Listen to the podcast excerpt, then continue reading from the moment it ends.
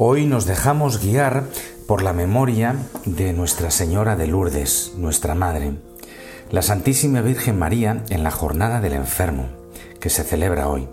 Es significativo que en la primera aparición a Bernadette en Lourdes, la Virgen María comience su encuentro con la señal de la cruz.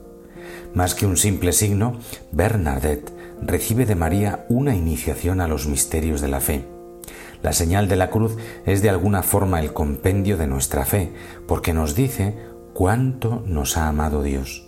Nos dice que en el mundo hay un amor más fuerte que la muerte, más fuerte que nuestras debilidades y pecados.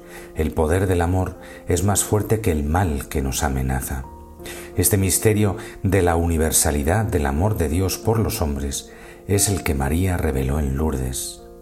Ella invita a todos los hombres de buena voluntad, a todos los que sufren en su corazón o en su cuerpo, a levantar los ojos hacia la cruz de Jesús para encontrar en ella la fuente de la vida, la fuente de la salvación.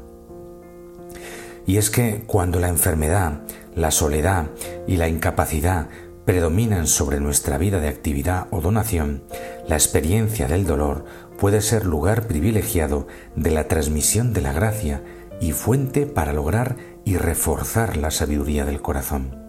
Se comprende así como Job, al final de su experiencia, dirigiéndose a Dios, puede afirmar, Yo te conocía solo de oídas, mas ahora te han visto mis ojos. De igual modo, las personas sumidas en el misterio del sufrimiento y del dolor, acogido en la fe, pueden volverse testigos vivientes de una fe que permite habitar el mismo sufrimiento, aunque con su inteligencia el hombre no sea capaz de comprenderlo hasta el fondo. Los enfermos, sus visitadores, sus cuidadores, enfermeros, enfermeras, auxiliares, médicos, por la fe así asociados a la cruz del Señor Jesús, redimen el mundo, porque en sus vidas se visualiza el gran coraje que se alimenta de la única y gran esperanza, un amor más fuerte que la muerte. Hoy la liturgia sitúa este Día del Enfermo en una fiesta dedicada a la Virgen de Lourdes, como sabéis, y que está vinculada a una aparición muy conocida, como os decía al comienzo, ¿verdad? Lo cual significa dos cosas. Primero, que a la hora de enfocar el sufrimiento, la Iglesia nos pide que miremos a la Virgen que está presente. Y segundo, que a través de ella descubramos su corazón maternal. De manera que al mirar a la Virgen comprendamos que todos nuestros sufrimientos, nuestras penalidades y todo aquello que en nuestra vida es doloroso, aprendamos a vivirlo de la mano de Dios. Cuando miramos a nuestra Madre, la Virgen, sabemos que nos ama incondicionalmente, que nos quiere, que está pendiente de nosotros, que cualquier cosa que nos sucede, ella misma lo vive y que tiene todo el deseo de, remediar nuestra situación, no cabe duda. La Iglesia nos hace mirar a la Virgen para que comprendamos cómo quiere que vivamos todas las cosas en el Señor, comprendiendo también que el Señor está pendiente de nosotros y quiere asistirnos en todo momento. Pero hay más, y es que la Virgen tiene encargo especial de cuidar siempre de sus hijos, especialmente de los que están más necesitados. Fijaos aquellas palabras de Isaías, como una madre consuela a su niño, así os consolaré yo. María es aquella que en medio de la iglesia tiene la tarea de estar pendiente y consolar a sus hijos que sufren, como hizo en Caná, pendientes de las necesidades de los novios, ¿os acordáis? Así está pendiente del dolor, del grito de tantos que padecen el sufrimiento y la enfermedad.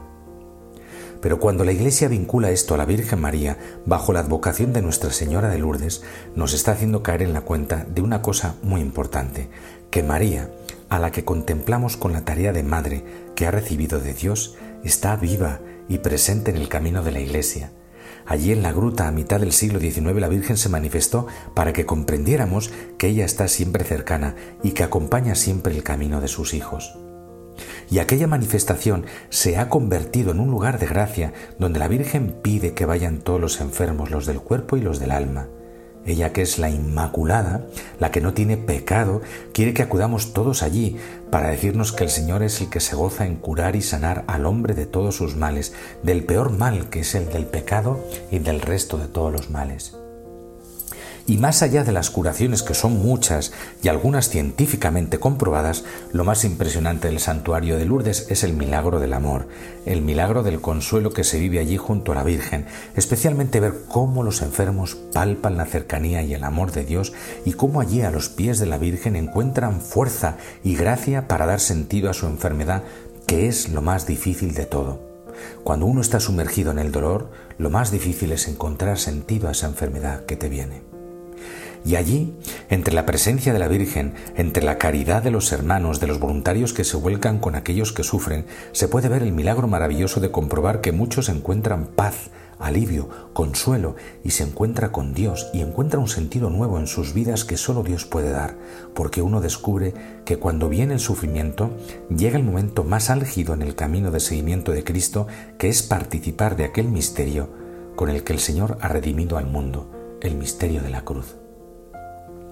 Santa María, Madre de Dios y Madre de la Iglesia, Madre nuestra, gracias por tu cuidado maternal. Asístenos en los momentos de prueba. Enséñanos a llevar y a ofrecer el dolor y la enfermedad, a ser instrumento del amor de Dios para los enfermos, a ser como tú, corazón maternal con todos los que sufren. Feliz día para todos. Amén.